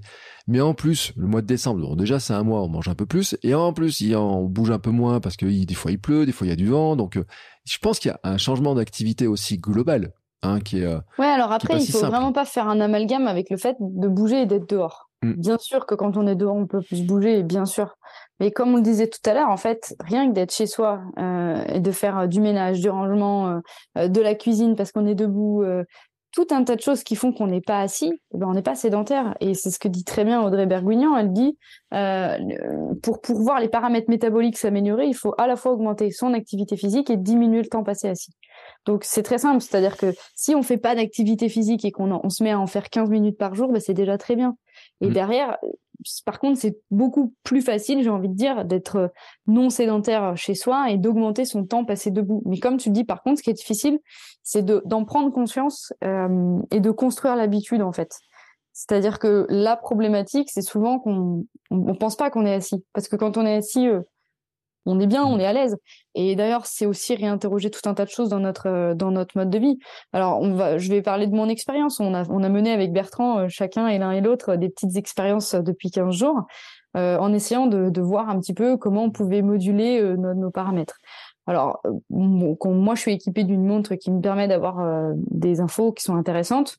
Et notamment, j'ai pris en compte plusieurs facteurs. J'ai pris en compte ce que j'appelle les minutes intensives, euh, la dépense énergétique et la fréquence cardiaque. Globalement, dans ma montre, j'ai réglé euh, des zones, euh, je suis réglée un peu toute seule, mais j'ai l'impression que mes minutes intensives, ça commence à partir d'une fréquence cardiaque à 100, à peu près 100 pulsations par minute, donc c'est quand je marche de manière quand même assez rapide. donc, ce qui est intéressant, c'est que j'ai constaté aussi que le fait de se mettre en activité induisait en fait une augmentation de la fréquence cardiaque à un moment donné, et surtout euh, limiter la redescente de cette fréquence cardiaque. Je m'explique. J'ai fait une comparaison entre ce que je faisais avant, c'est-à-dire commencer mes journées de travail en allant au bureau, sans passer par une case je vais marcher. Et là, pendant les 15 jours, je me suis forcée à aller marcher 30 à 40 minutes avant de commencer ma journée de manière vigoureuse. Mmh. Euh, quand je dis vigoureuse, c'est qu'en fait, là, il faisait froid hein, ces derniers matins, et ben j'avais chaud dans mon manteau, quoi. Je n'étais pas au point de transpirer, mais je sentais que y avait de la chaleur qui se dégageait. Donc je montais sur ces, sur ces, sur ces estimations de fréquence cardiaque à peu près de 100, 110 battements par minute. Euh, et quand je revenais et que je me mettais au bureau, et ben ce que je, ce que j'ai constaté sur l'analyse de mes courbes, c'est qu'en fait, bien sûr ma fréquence cardiaque a chuté considérablement en arrivant une fois que je me suis calmée, mais pour autant, ma fréquence cardiaque de travail, donc pendant les, les 2-3 heures qui ont suivi, était 10 à 15, 15 battements plus haut que si je n'avais pas été euh, marché avant. Donc ça, c'est super intéressant. Ça veut dire quoi? Ça veut dire que quelque part, on crée du mouvement dans notre corps. Mm. c'est un peu comme si on, on créait de l'activité dans notre corps tout seul, parce que bien entendu, le mouvement, c'est important, mais je pense que tout passe aussi par cette histoire de fréquence cardiaque, par l'augmentation euh, euh, de, de, notre fréquence cardiaque et euh, l'augmentation finalement des fonctions cardio-respiratoires, etc. Et on parle du mouvement, mais le mouvement, c'est simplement le fait de, de créer de l'intensité. Donc, je pense que cette, cette cette analyse, elle est assez intéressante. Et qu'est-ce que je constate aussi? Je constate que je, c'est drôle parce que c'est une période, ça a été la transition entre la fin de mon entraînement pour le marathon. Donc, je suis passée de séances euh, très longues et très intenses, où je brûlais euh, sensiblement, a priori, beaucoup d'énergie malgré tout, à cette période où je me suis moins entraînée, mais où j'ai plus bougé. Eh bien, ce qui est super, hein, vraiment, mais incroyable, c'est que j'ai pas doublé ma dépense énergétique sur la semaine, mais presque je pense qu'elle a été augmentée euh, des deux tiers, quoi. C'est assez, euh, c'est assez incroyable, quoi. En gros, euh, je suis passée, je sais pas, de, on va dire, aller, ça, ça donnera pas de chiffre parce que c'est, c'est, pas fiable, mais je suis passée d'une dépense énergétique de, 1000, 1000 calories, par exemple, par, par jour, à plutôt 1100, 1200, quoi. Donc c'est assez intéressant en ayant diminué mon entraînement. Donc finalement, ça regroupe vraiment. Alors après, une nouvelle fois, hein, j'ai essayé au quotidien d'avoir des, exercices dont on a parlé. Et notamment, on va voir les recommandations qui sont données par Audrey Bourguignon sur, sur, sur comment briser la sédentarité. et toi, Bertrand, alors c'était quoi ton expérience? Oh bah tu sais alors moi j'ai déjà une habitude c'est que d'habitude c'est que déjà on amène ma fille à l'école toujours à pied donc ça c'est un truc éviter de la prendre en voiture L'école est pas loin, euh, mais il y a un truc que j'ai fait, c'était d'allonger ma distance euh, de marche après. Donc euh, avec ma femme ou moi tout seul, hop, au lieu de rentrer directement à la maison, bon, on allait faire une petite demi-heure de marche, tu vois, un truc comme ça pour pour voir un peu. et puis moi surtout, c'est que ce qui m'intéressait, c'était les recommandations de, de la chercheuse sur le découpage du temps en fait, parce que c'est ce qui ce qui m'a vraiment intéressé dans mon truc, parce que moi j'ai fait un constat, c'est que quand je reste assis longtemps sur ma chaise, au bout d'un moment, ma hernie sciatique ça tire, ça fait mal, j'ai mal dans les bas du dos, dans les, tout ce qui est lombaire et compagnie. Et donc, on parlait des étirements la dernière fois, donc j'avais besoin de m'étirer, de me, tendre un peu, de, de, retrouver un petit peu de mobilité, de mouvement. Donc c'était surtout cette expérience-là qui m'a intéressé. Et donc, euh, je vais te laisser la présenter, ce qu'elle raconte sur le cracking, parce que c'est vraiment moi sur le cracking, c'est le truc que j'ai pris. Là, je me suis dit, tiens, ça, ça correspond à mes méthodes de travail habituelles. Mais je savais pas qu'en fait, il y avait une chercheuse qui avait travaillé là-dessus. Alors en fait, ils ont fait une expérimentation, euh, bah, c'est à Boston, hein, là où elle travaille, euh, et globalement en fait, euh, alors c'est ce que je t'expliquais en off, hein, Bertrand, mais globalement en fait aux États-Unis, les protocoles d'études sont entre guillemets pas plus laxes, mais moins pénibles qu'en France dans le sens mmh. où le, temps de délai et de validation des, des protocoles est plus court. Donc l'idée c'était de d'enfermer, j'aime pas le mot, mais globalement il y a des volontaires, des personnes volontaires qui acceptent euh, de suivre un protocole. Donc, euh, on va pas dire que c'est enfermé, du coup ils acceptent de suivre un protocole, c'est c'est plus doux comme ça. Mm. Euh, et notamment en fait ils prennent plein de personnes différentes. Ils prennent des sportifs qu'ils arrêtent, qui leur disent d'arrêter de faire du sport. Ils prennent des personnes actives et qui le rendent totalement sédentaires, etc., etc. Et donc ils, font tout un tas de mesures, ils font tout un tas de, de, de recueils de données de, de cette manière ils se sont, notamment, il y a un protocole qui était de, de, de dire à une personne euh, de se lever toutes les 20 minutes, de se lever toutes les 20 minutes et de bouger toutes les 20 minutes, euh, tout au long de la journée. Tout, mm. tout, le temps où elle est éveillée. Hein. Souvenez-vous, le sommeil ne fait pas partie de, euh, de, du temps passé assis. Euh, T'imagines le mec qui met son réveil euh, toutes les 20 minutes la nuit en se disant je vais faire le protocole. Donc faut peut-être bien le préciser quand même. Euh, bon, fin de la blague. Euh, donc l'idée c'était ça, c'était quand même toutes les 20 minutes de demander à la personne de se lever, de bouger. Je crois que c'était une histoire de une ou deux minutes toutes les 20 minutes.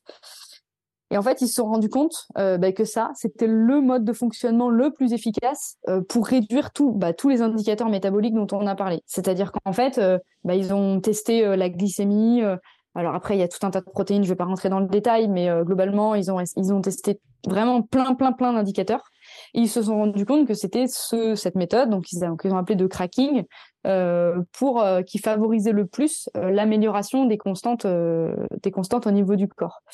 Alors après, il semblerait que euh, aujourd'hui, ça a été adapté quand même à notre société moderne et il a été euh, globalement euh, conseillé de toutes les 45 minutes à une heure pour un adulte qui aurait donc qui serait donc quelqu'un au bureau. Hein, je pense qu'on est nombreux à avoir une activité de bureau, un travail de type plutôt sédentaire. donc l'idée, ça serait de marcher 5 minutes de manière vigoureuse. Je dis bien vigoureuse toutes les 45 minutes à une heure. Et en fait, ils ont fait, euh, d'ailleurs, il y a une autre étude qui a été menée par le même centre euh, à Boston. Ils ont comparé deux groupes. Ils ont demandé, euh, ils ont demandé à des personnes qui étaient totalement sédentaires d'introduire dans leur quotidien pour un groupe 45 minutes de marche en continu et pour l'autre que ces 45 minutes elles soient fractionnées dans des temps qu'ils voulaient en fait. Et qu'est-ce qu'ils ont constaté? Bah, Ils ont constaté en fait que dans les deux cas, bah, les sujets ils se sentent moins fatigués, en meilleure humeur, ils ont moins faim durant la journée, donc ça c'est super intéressant. Dans les deux cas, tous les indicateurs métaboliques euh, s'améliorent. Pour autant, et c'est là où ça remet en question un truc. Dans les, moi, quand j'ai lu cette étude, je me suis dit, bah ouais, c'est à l'avantage des 45 minutes en continu. Eh ben, pas du tout. En fait, c'est l'avantage du groupe fractionné euh, qui a eu le plus euh, de qui a eu le plus d'effets sur sa santé. Et donc finalement, ça va à l'encontre de ce qu'on entend euh, totalement de, habituellement. On nous dit si tu vas marcher et que tu vas marcher que 30 minutes, en gros, c'est pas que ça sert à rien, mais il faut marcher longtemps pour que ça soit efficace. En gros, moi j'ai toujours entendu mmh. ça quoi.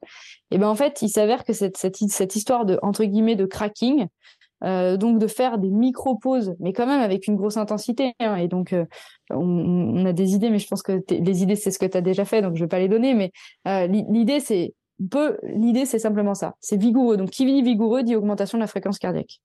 Je pense que j'ai expliqué le, ce que tu, l'expérience que tu voulais, Bertrand. Ouais, parce que c'est intéressant parce que moi, j'ai une méthode de travail, euh, je t'avais dit, qui s'appelle Pomodoro. Et Pomodoro, en fait, c'était, alors, l'histoire, c'est que c'est un Italien qui a inventé une méthode de productivité il y a quelques années, qui dit qu'en fait, là, on peut se concentrer que 25 minutes sur une tâche, qu'après, on commence à partir à droite à gauche. Donc, ça sert à rien de se rester assis pendant une heure en essayant de travailler.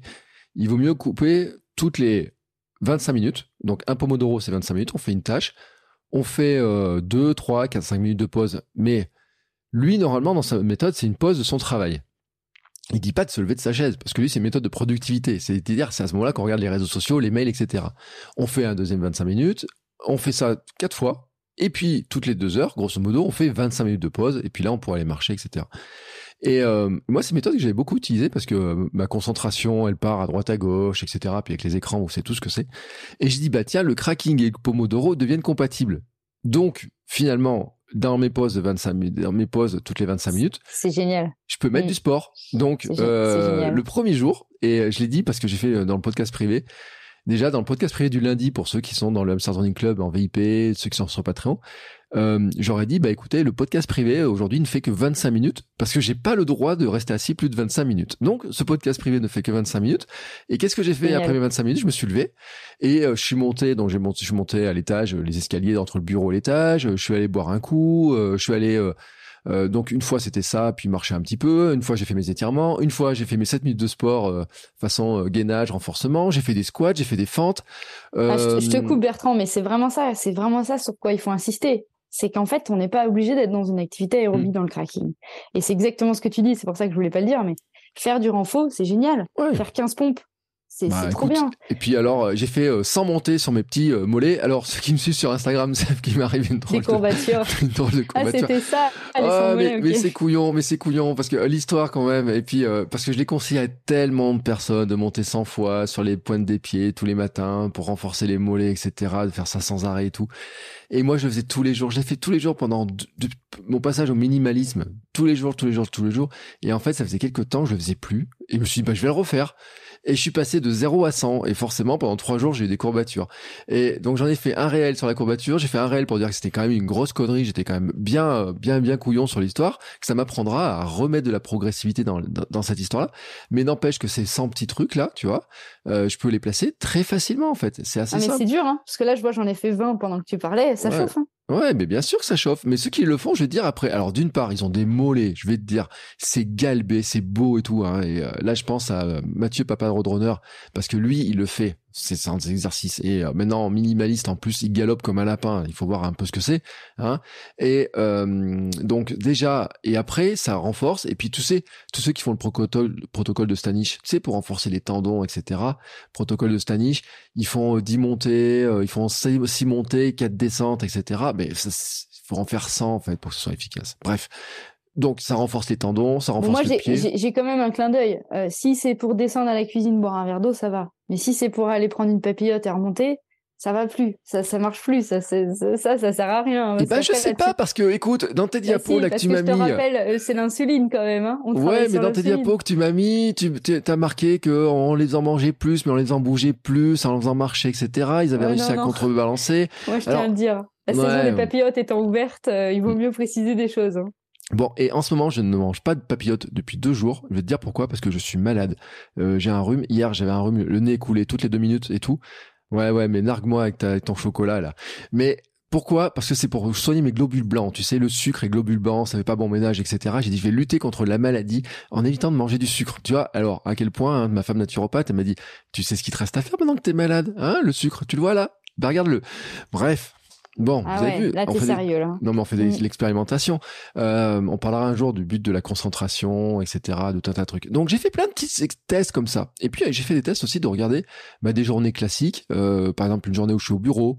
Euh, Qu'est-ce qui se passe Tu vois Et à quel point il faut diviser Parce que euh, c'est super simple. Et ce matin, tu vois, j'ai pas fait mes tests et tout. C'était un peu perturbé à la maison dans le rythme de vie. Mais je suis capable de passer deux heures et demie assis sur ma chaise si j'impose pas cette fameuse pause. Et dès que je me relève même en étant sur mon ballon sauteur, tu vois, mon, sur mon Swiss ball, dès que je me relève et tout, au bout d'un moment, bah forcément, je me sens tout raide, etc. Et le changement que j'ai vu, et là, il est vraiment important. Alors moi, je sais pas sur la fréquence cardiaque, etc., mes calories, j'ai pas regardé. Euh, ce que j'ai regardé en fait, c'est que forcément, de faire cinq minutes de petite activité, de bouger à droite à gauche, ça m'est forcément, ça m'a aidé. J'avais plus mal au dos, ma sciatique, etc. Déjà, j'y sentais moins. J'ai moins ces douleurs-là qui étaient importantes. Euh, j'ai réussi à placer certains exercices que je faisais moins, bah, ces fameuses montées sur la pointe des pieds, euh, mes pompes, c'est devenu facile à faire, les squats et tout, c'est assez facile à placer comme ça. Euh, parce que pour le jeu, même d'ailleurs, on pourrait dire que dans la journée, si on fait trois fois, trois, quatre pauses pompes, on peut faire trois fois dix pompes dans sa journée, on fait 30 pompes par jour. Moi, je me dis euh, pourquoi pas, hein, ça peut être euh, un peu efficace. Et que la pause de 20-25 minutes, en fait, euh, été assez facile, tu vois, pour aller marcher, mais que même moi, je peux y mettre ma course quotidienne si je voulais. Si un jour j'ai envie de courir que 10 minutes, un quart d'heure, hop, je file, hop, et puis je reviens et j'ai ma pause. Donc, ça m'a montré aussi que c'était assez agréable au niveau de la concentration. Ça, c'est pour la partie productivité. Que c'était plus efficace pour mon petit corps parce que je trouvais qu'il fonctionnait quand même mieux. Euh, que ça m'a permis de remettre un peu de certains exercices que je ne faisais pas un peu par fainéantise, cette fameuse priorité sur le pas mise dessus, manque de temps officiel, etc. Euh, et donc j'ai trouvé quand même que c'était une, méthode intéressante et qui est assez facile euh, à installer, qu'il y en a qui vont faire très naturellement parce que ceux qui travaillent debout, euh, je repense à Laurie qui est enseignante, hein, donc là, euh, qui passe sa journée debout, à passer de table en table, etc., n'ont pas besoin, mais que tous ceux qui travaillent assis, dans la journée, dans le travail de bureau, euh, et euh, même euh, après, bon, il y a des conducteurs, il y a plein de gens, etc., qui passent des heures et des heures assis derrière un ordinateur, un clavier, en tout cas le, cul posé sur quelque chose, et eh ben ça vaut le coup quand même, tu vois, de, de, de, réfléchir comme ça. Même si, et là je vais te raconter quand même une, une je te l'ai raconté, je crois en privé cette histoire-là, c'est que quand je travaillais au conseil régional, et ben le fait de marcher toutes les 20-25 euh, minutes, parce que j'étais déjà dans ce mode Pomodoro, ça fait des années que je fais du Pomodoro, c'était quand même plutôt mal vu par les chefs. Et c'est là où je t'ai sorti ma carte euh, anarchiste l'autre jour en disant ouais mais le problème c'est que quand tu passes, dans, tu fais des retours dans le couloir, tu vas monter, chercher de l'eau à l'étage juste suis parce que c'est meilleur pour tes escaliers et tout, et ben ton chef il dit mais vous travaillez pas monsieur, alors que je pourrais te dire c'est bon pour ma santé. Qu'est-ce que t'en penses? Alors là-dessus, je veux trop rebondir parce que justement, on en a parlé tous les deux en off et je pense que c'est important aussi qu'on prenne conscience de ça, c'est que notre société n'est pas faite en fait pour euh, lutter contre la sédentarité.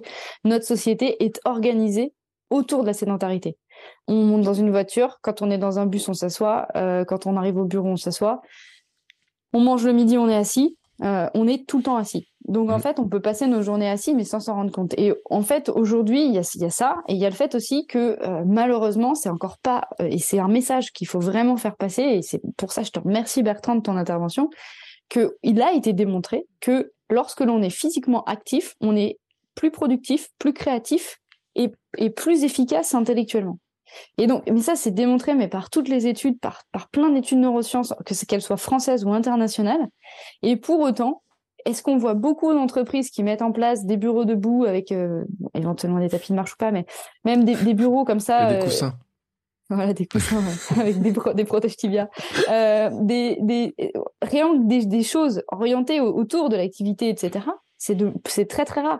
Alors, on voit de plus en plus d'activités avec des euh, de, de, pardon des entreprises qui mettent en place des activités de midi, des activités mmh. physiques, etc. Donc ça c'est déjà très bien. Mais par rapport à ce qu'on vient d'expliquer, finalement, euh, d'ailleurs il y a un très bon documentaire sur Arte qui s'appelle la chaise la chaise qui tue ou un truc comme ça, qui explique très bien enfin, ce que dont on est en train de parler. S'il y a des personnes qui veulent aller plus loin sur ce sujet, euh, ça peut être très intéressant. Et, euh, et, voilà. Et je pense qu'il faut vraiment qu'on arrive à revoir, à remettre en question nos modes de fonctionnement. Et aussi cette idée. Alors et là on partage la même chose, hein, toi et moi, c'est-à-dire que moi je sais que je suis plus productive quand je marche. Toi, ça t'arrive de faire des coachings en marchant aussi, je le sais. Moi, je sais que je suis archi productive en marchant et que je suis capable d'avoir une créativité qui est presque plus importante que quand je suis au bureau.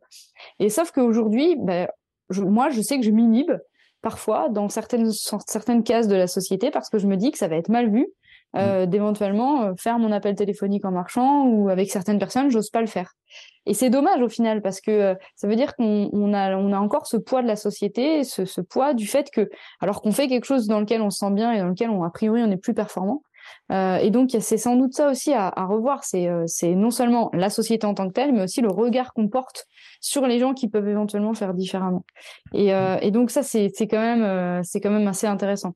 Après, moi, je pense que vraiment, il faut garder en tête que rien n'est rien n'est figé. Euh, et que on peut on peut agir vraiment n'importe quand. Et je fais un clin d'œil aussi par rapport à un épisode qu'on va sans doute enregistrer aussi sur peut-être la glycémie. Ben en fait tout ce dont on vient de parler là, on verra qu'on pourra, on peut le retrouver en fait avec des, des mécanismes de, de, glycémie parce que moi j'ai fait des tests avec les capteurs de glycémie et en fait je retombe un petit peu sur les mêmes, euh, les mêmes, euh, les mêmes choses au final. C'est-à-dire aller marcher avant le repas, après le repas pour euh, limiter justement cette augmentation du pic de glycémie, etc. Donc ça, ça pourrait être aussi intéressant parce que moi j'ai fait un vrai test à grandeur nature sur moi-même euh, et, et, donc c'est des choses qui, qui sont assez intéressantes et qui sont en lien avec cette histoire de la sédentarité. C'est vraiment euh, casser cette sédentarité. Et justement, si on est le repas du midi à table, bah, aller marcher un, tout petit peu avant, un tout petit peu après, c'est pas c'est pas compliqué en fait. Et c'est c'est aussi le message qu'on veut faire passer. C'est aussi déculpabilisant parce que si on est au bureau et qu'on est dans une tenue de travail et dans laquelle euh, on peut pas avec laquelle on peut pas faire du sport parce que les modalités dans lesquelles on travaille, on peut pas faire du sport et transpirer, et se changer et se doucher. Ben malgré tout, on peut marcher on peut marcher, on peut sortir, on peut bouger, on peut être actif physiquement. Et ça, c'est important. On peut, euh, toutes les, toutes les 20-25 minutes, moi j'aime bien ton concept, il est génial, hein, aller voir un collègue de bureau pour lui demander une info. On entend souvent ça, à dire, bah tiens, on monte au premier étage plutôt que d'envoyer un mail. Bah oui, il faut le faire en fait. Mais c'est tellement plus difficile de le faire que de le dire euh, que, euh, c'est aussi ce, ce problème quoi. Et puis, je vais te dire un truc, c'est que peut être mal vu. Et je le dis vraiment, c'était ça, ça, hein, l'histoire de dire c'était mal vu. Quand tu vas faire les pauses, mais vous êtes encore en train de, vous n'êtes pas encore assis au du bureau, vous devriez être. Et alors, enfin, enfin, il y a un moment, tu vois, enfin, voilà, c'est après, après là, je vais prendre ma casquette anarchiste et compagnie, de dire, euh, ça, c'est aussi un comportement des chefs. Hein, ils ont l'impression que quand à ton bureau, tu travailles, alors que Franchement, quelqu'un qui, euh, dans la fameuse poste fatigue postprandiale après le repas, qui reste assis à son bureau pendant une heure, à un moment donné, il finit par fermer les yeux. Donc, il serait mieux à faire des réunions debout déjà. Et tu sais, moi, je sors toujours l'argument euh, Steve Jobs dans ces cas-là, parce que tous ceux qui ont un iPhone entre les mains, je leur dis, mais vous savez, votre téléphone, il a été inventé pour que Steve Jobs, il fasse des réunions en marchant. Voilà, les réunions étaient interdites euh, assises, et tout simplement parce que eh ben, t'es dans le confort, ça dure trop longtemps, t'es tranquillement assis, tout le monde s'endort un petit peu, etc. Alors que quand t'es raison, vrai. tu vas plus mm. vite, ton cerveau réfléchit plus vite, ça va plus vite. Plus synthétique. Mm, mm, t'es synthétique et tout. Et puis tu le sais parce que moi, je te fais des vocaux, je pars courir, je fais un vocal en marchant en courant. Bon, des fois, euh, ça part avec des messages qui sont de plus en plus longs parce que le fil du cerveau, là, il part, il part, il part, il part, il part. Mais tous ceux qui l'ont testé, ou ceux qui l'ont pas encore testé, testez-le parce que ceux qui l'ont testé le savent. Ceux qui l'ont pas testé, essayez quand même de prendre euh, votre téléphone, vous prenez de quoi euh, un casque, etc. Enregistrez des idées, des bouts de mail, des bouts de trucs que vous devez rédiger, et vous allez voir comment le simple fait de marcher, déjà, ça va activer la plein de création qui va se faire, et que à l'inverse, en plus, le fait de faire ça, vous allez marcher sans vous en rendre compte. C'est-à-dire mm. que celui qui va me dire, oui, c'est ennuyeux de marcher, bon bah à la limite il y a un peu un côté un peu euh, bon je sais que c'est un, peu ça fait un peu productiviste hein, dire on va utiliser la marche plutôt qu'écouter les petits oiseaux les trucs comme ça on va travailler là-dessus mais j'ai envie de dire, c'est le moindre mal. Tu vois, c'est de dire au moins, au moins, t'as un bon côté de cette euh, si tu euh, si tu utilises par ce biais-là. Et on parlait des coachings on parlait des réunions on parlait de euh, des comment des appels téléphoniques. des, appels téléphoniques. des, appels téléphoniques tout simplement prendre tous les appels téléphoniques de coup déjà. Mmh, mmh, mmh.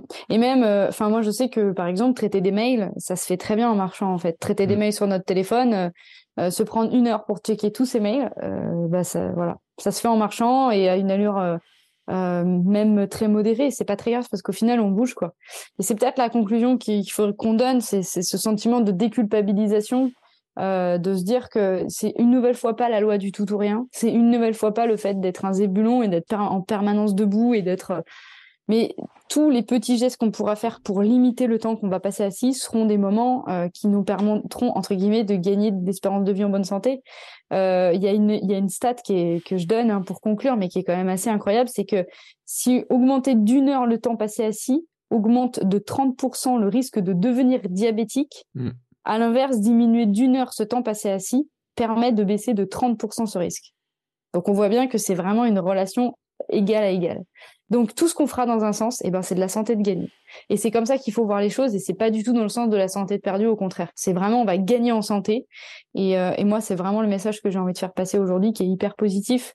C'est de se dire qu'on a, on a tous, entre guillemets, les moyens d'agir parce qu'on peut tous le faire à n'importe quel moment. Euh, c'est notre petite marge d'autonomie dans notre vie, même dans un cadre de travail très contraignant, je pense. Euh, et, je pense que de toute façon, tous les effets s'en ressentiront de manière assez rapide. Voilà, c'était ma petite conclusion, Bertrand. Et puis je vais même te dire, c'est que c'est même dans notre intérêt, alors de société globale, mais la société après les politiques. Même si j'ai vu des déclarations de la ministre des Sports disant que la France allait devenir plus sportive, qu'ils allaient inciter les gens à bouger dans le siège des Jeux Olympiques, etc. Là, on va voir. Hein, c'est un truc à voir un peu comment ça se passe. Mais je pense que les politiques telles qu'elles sont faites actuellement euh, sur les réductions des, des, des, des systèmes de soins, le paiement de certains trucs et tout, incitent quand même à être en meilleure santé sur le long terme. Et donc, on peut se dire que très égoïstement, rien que pour notre santé à nous, déjà, pour se dire, pour moins dépendre, euh, parce que, en fait, il y a plein de gens qui pensent qu'ils seront jamais malades. Alors qu'en en fait, on n'en sait rien. Mais que ces petits gestes, si tu vois ce 30% là, déjà, si tout le monde, ça faisait un peu peur et tout. Bon, il y en a qui savaient pas peur, ils disent, ouais, mais moi, je mange pas de sucre. mais bon, moi, je mange pas de sucre, hein, je mange que des papillotes. Mais, rien que ça, tu vois, de se dire, bon, si déjà, tu vois, je fais ces petits efforts là et tout, et que ça peut m'éviter quelques pépins, tu vois, de, en tout cas, de me, d'espérer en éviter, très égoïstement. Et si tout le monde faisait ça, eh ben, je pense que déjà, tu vois, on serait tous globalement en meilleure santé. Il y a deux choses quand même. La première chose, c'est qu'de de manière intra-individuelle, on voit bien que c'est associé à des bien-être, à des effets mm. de bien-être à court terme. Donc, on a tous intérêt à le faire.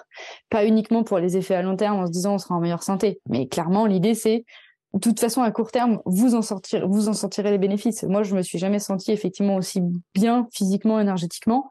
Euh, que en ce moment avec ce que je fais effectivement là-dessus. Bon, à part quand je chute, mais et la deuxième chose, c'est que malgré tout, ça reste un message qui est méconnu. Et ça, par mm. contre, par rapport à ce que tu disais, c'est que même les politiques de santé publique aujourd'hui, vont nous dire euh, globalement la pub, c'est quoi? C'est manger, bouger. Mm. Ouais, manger, bouger, mais bouger est encore trop associé à pratiquer 30 minutes d'activité physique par jour.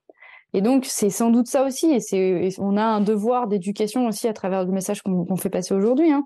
C'est de vraiment chacun à notre échelle de, convaincre une autre personne, tous, et c'est comme ça qu'on va contaminer un petit peu dans positivement les choses, c'est faisons passer le message que l'activité physique ne se, ne se limite pas, euh, enfin, est différente de la sédentarité et qu'il faut bouger. Et c'est comme ça qu'on va faire changer les mentalités et qu'on va faire changer euh, les modes de fonctionnement de la société. Moi, j'y crois vraiment très fort. Et, euh, et, ça rejoint complètement ton Sam. Et tu es, très clairvoyant avec ton Sam. Euh, voilà, c'est complètement ça, quoi. C'est complètement. Je vais te dire un truc, c'est que je vais ressortir ma carte de marketeur, mais même d'influenceur. Euh, mais au sein euh, des recherches scientifiques qui ont été faites, ceux qui ont lu le livre de Cialdini, Influence et Persuasion, savent que le meilleur moyen d'influencer quelqu'un, c'est de, euh, c'est lui montrer que son voisin le fait déjà, fait déjà la même chose en fait. Euh, c'est comme ça que en marketing, on le sait très bien. C'est pour ça que vous avez partout dans la rue, dès qu'on installe une alarme, il y a un beau panneau pour l'alarme. C'est pas pour dissuader les voleurs, c'est pour juste montrer aux voisins que bah, si lui l'a fait, nous on peut le faire. Et en fait, euh, on a tous valeur d'exemple. C'est ce que je veux dire par là. C'est-à-dire que du moment qu'on le fait, les gens autour de nous, ils vont, ils vont se poser des questions. Parce que quelqu'un qui court un marathon, par exemple, les gens lui disent t'as couru un marathon, t'as fait ça Et euh, euh, c'était le sujet là du marathon. Euh, Audrey et Fabien qui en parlaient. Fabien et ses collègues ont dit ah t'as couru le marathon, de... Oh, t'as couru le marathon de New York et tout. Donc tout d'un coup les gens ils s'y intéressent. Quand ils voient que tu commences à courir, que tu vas bouger, que tu fais telle ou telle chose, ils s'intéressent. Il y a un moment donné, je pense. Euh, je t'ai fait un petit dessin l'autre jour et je l'ai mis dans ma ma lettre sur le podcasting, mais je pourrais le remettre dans ma lettre du dimanche sur le, le fait qu'en fait on devient tous des exemples pour les gens qui sont autour de nous, qui sont des proches. C'est-à-dire qu'au bout d'un moment, quand même, quand ils nous voient marcher, euh, bouger, manger un peu différemment, euh, essayer de dormir plus, qui voient qu'on a quand même une meilleure mine, qu'on est bon, mis à part les gars, les gadins potentiels, mais ça euh, on le voit pas, euh, qu'on a l'air mieux, qu'on a l'air de bonne humeur, etc.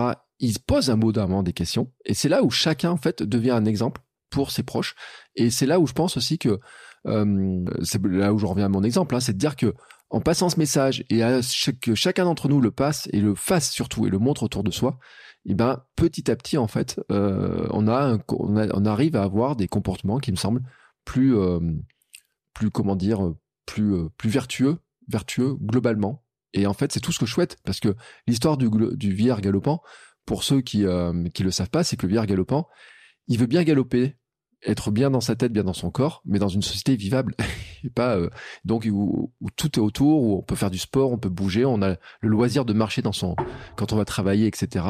Et, euh, et voilà. Donc c'était la petite parenthèse un peu politico. Euh, sportivo, je sais pas quoi. on va demander à Madame. Non, mais c'est intéressant. Ouais, on va non.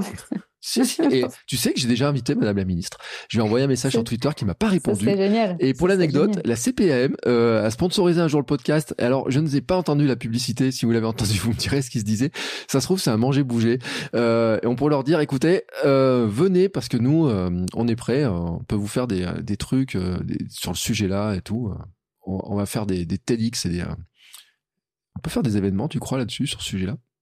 Ouais, je sais pas, ça pourrait être cool. Mais en tout cas, il y, a une- y a une vraie, il y a une vraie thématique et, euh, et ouais. Non, non, mais c'est super intéressant. Après, euh, de toute façon, c'est des thématiques euh, qui ont des enjeux euh, qui sont bien au-delà des enjeux personnels, qui sont sur des enjeux de société et on pourrait aller beaucoup plus loin dans l'analyse des faits.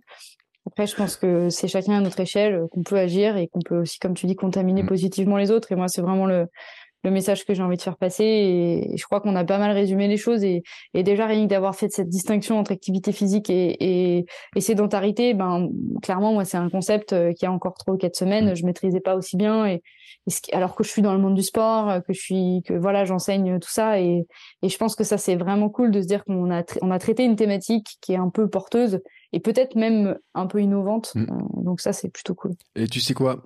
On a commencé avec les enfants parce que c'est important que les enfants, on leur donne cette habitude d'aller marcher, d'aller euh, faire du vélo, des choses comme ça pour essayer de les sortir. Mais j'ai aussi une pensée parce que je parlais des vieillards aussi, mais les personnes âgées aussi. euh, à partir d'un certain âge, et je pense notamment aux retraités qui d'un coup changent de mode de vie et qui se retrouvent dans ces heures là devant la télé, etc. Bon, il y en a beaucoup qui disent que d'un coup leur santé décline quand ils arrivent à la retraite ou à bon, euh, je parle même pas après des accidents, des choses comme ça. Euh, là aussi, je pense que ce message-là de dire bah tiens, on pourrait aller marcher avec euh, des fois des, euh, des des gens de notre entourage, etc. qui sont plus âgés mais qui peut-être se laissent à moins marcher, avoir moins d'activité. Ben ça aussi, ça fait partie aussi d'un moyen en fait de, de rester en bonne santé plus longtemps. On en avait parlé avec certains invités justement sur le fait que ben, même des personnes âgées, hein, le simple fait de leur faire quelques squats ou des choses comme ça, ça, ça leur permet. Voilà, bon, bah, je pense qu'on on peut peut-être conclure euh, là-dessus, Bertrand, non? Ouais, on va conclure là-dessus parce que on dure. Euh, mais c'est en fait c'est pour faire des rebonds et des dribbles par rapport à tous les sujets Mais parce que. on a trop d'idées, en fait. On a trop d'idées maintenant. Mais le problème, c'est qu'il y a problème. 200 épisodes euh, quasiment qui ont été enregistrés sur Kilomètre 42. Si on rajoute les sports, nutrition et tout sur le sujet, euh, pas loin des 250 épisodes qui ont couvert un peu ce sujet-là. Donc il y a plein de rebonds et de dribbles qui peuvent être faits. Ouais. Voilà. Non, non, mais c'est clair. Bon, c'est génial. Alors, la semaine prochaine, on parle de quoi? Euh, bah, on n'a pas déterminé encore. On va voir. On va faire nos petites expériences. Euh, non, la semaine prochaine, on n'a pas évoqué une idée Non, on de pourrait parler de la balance énergétique, de Ouais, poids. Euh, On tiens, on va, ça. on va poser une grande question et les gens pourront y réfléchir. Euh, Faut-il forcément dépenser plus de calories qu'on en mange pour perdre du poids ou est-ce que finalement on peut Oui. manger plus Non, mais arrête de répondre à la question. Eh Non, j'ai dit oui, c'est une bonne question. Une Non, j'ai pas répondu. Ah, J'ai dit oui, c'est une bonne oui, c'est question. une bonne question. Ou peut-on maigrir en mangeant plus qu'on en dépense? et en faisant en que du sport. sport. Voilà. Voilà. Euh, on va aborder ce sujet-là, qui est un sujet qui fait un peu polémique sur les réseaux sociaux parce qu'il y a quand même certains qui critiquent un petit peu les choses et tout dans les influenceurs euh, et les coachs. Euh, donc ça va le sujet. Mais si vous avez une question, si vous avez un- des questions sur le sujet, eh ben, ils peuvent nous les envoyer. Je mets tous les Ouais. liens dans les notes de l'épisode. Je mets les liens pour te contacter dans les notes de l'épisode. Je mets les liens pour me contacter dans les notes de l'épisode. Euh, et si vous voulez avoir un exemple, je le dis, de, euh, de trucs comme quoi on peut faire, on peut courir, marcher en faisant tout autre. Euh, j'ai un canal Telegram dans lequel maintenant je fais des podcasts en courant. Ça s'appelle Bien courir avec moi. Toutes les semaines, je balance ça sur Telegram. Je savais pas où le mettre et je l'ai mis là-dessus. Donc je mettrai le lien aussi dans les notes de l'épisode et je parle un peu des coulisses en fait des podcasts, ce que j'ai dans la tête, euh, mes coachings. Il est etc. créatif, ce Bertrand. C'est ça, là. c'est ça. Le jour où il n'y a pas d'épisode publié, et ben je rajoute un épisode sur le sujet. Allez, écoute, Joli. on va conclure là-dessus. Je mets tous les liens bien sûr dans les notes d'épisode. Euh, je te souhaite une très belle fin de journée et puis euh, j'espère que ça va soigner bien quand même ta petite jambe et tout, hein, tu puisses retrouver une activité. Euh, fais attention quand même. Ouais, t'inquiète, je m'en sors pas si mal. Je continue de courir, donc tout va bien. Eh ben écoute, allez sur ce, on clôture. Merci à toi, Bertrand. Merci à tous pour l'écoute. On se retrouve bien entendu la semaine prochaine pour une nouvelle Minute Perf, toute la semaine pour de nouveaux épisodes. Et puis n'oubliez pas les réseaux sociaux, le Hamsters Club, les questions si vous en avez. Et bougez, bougez, bougez, bougez. À la semaine prochaine. Au revoir.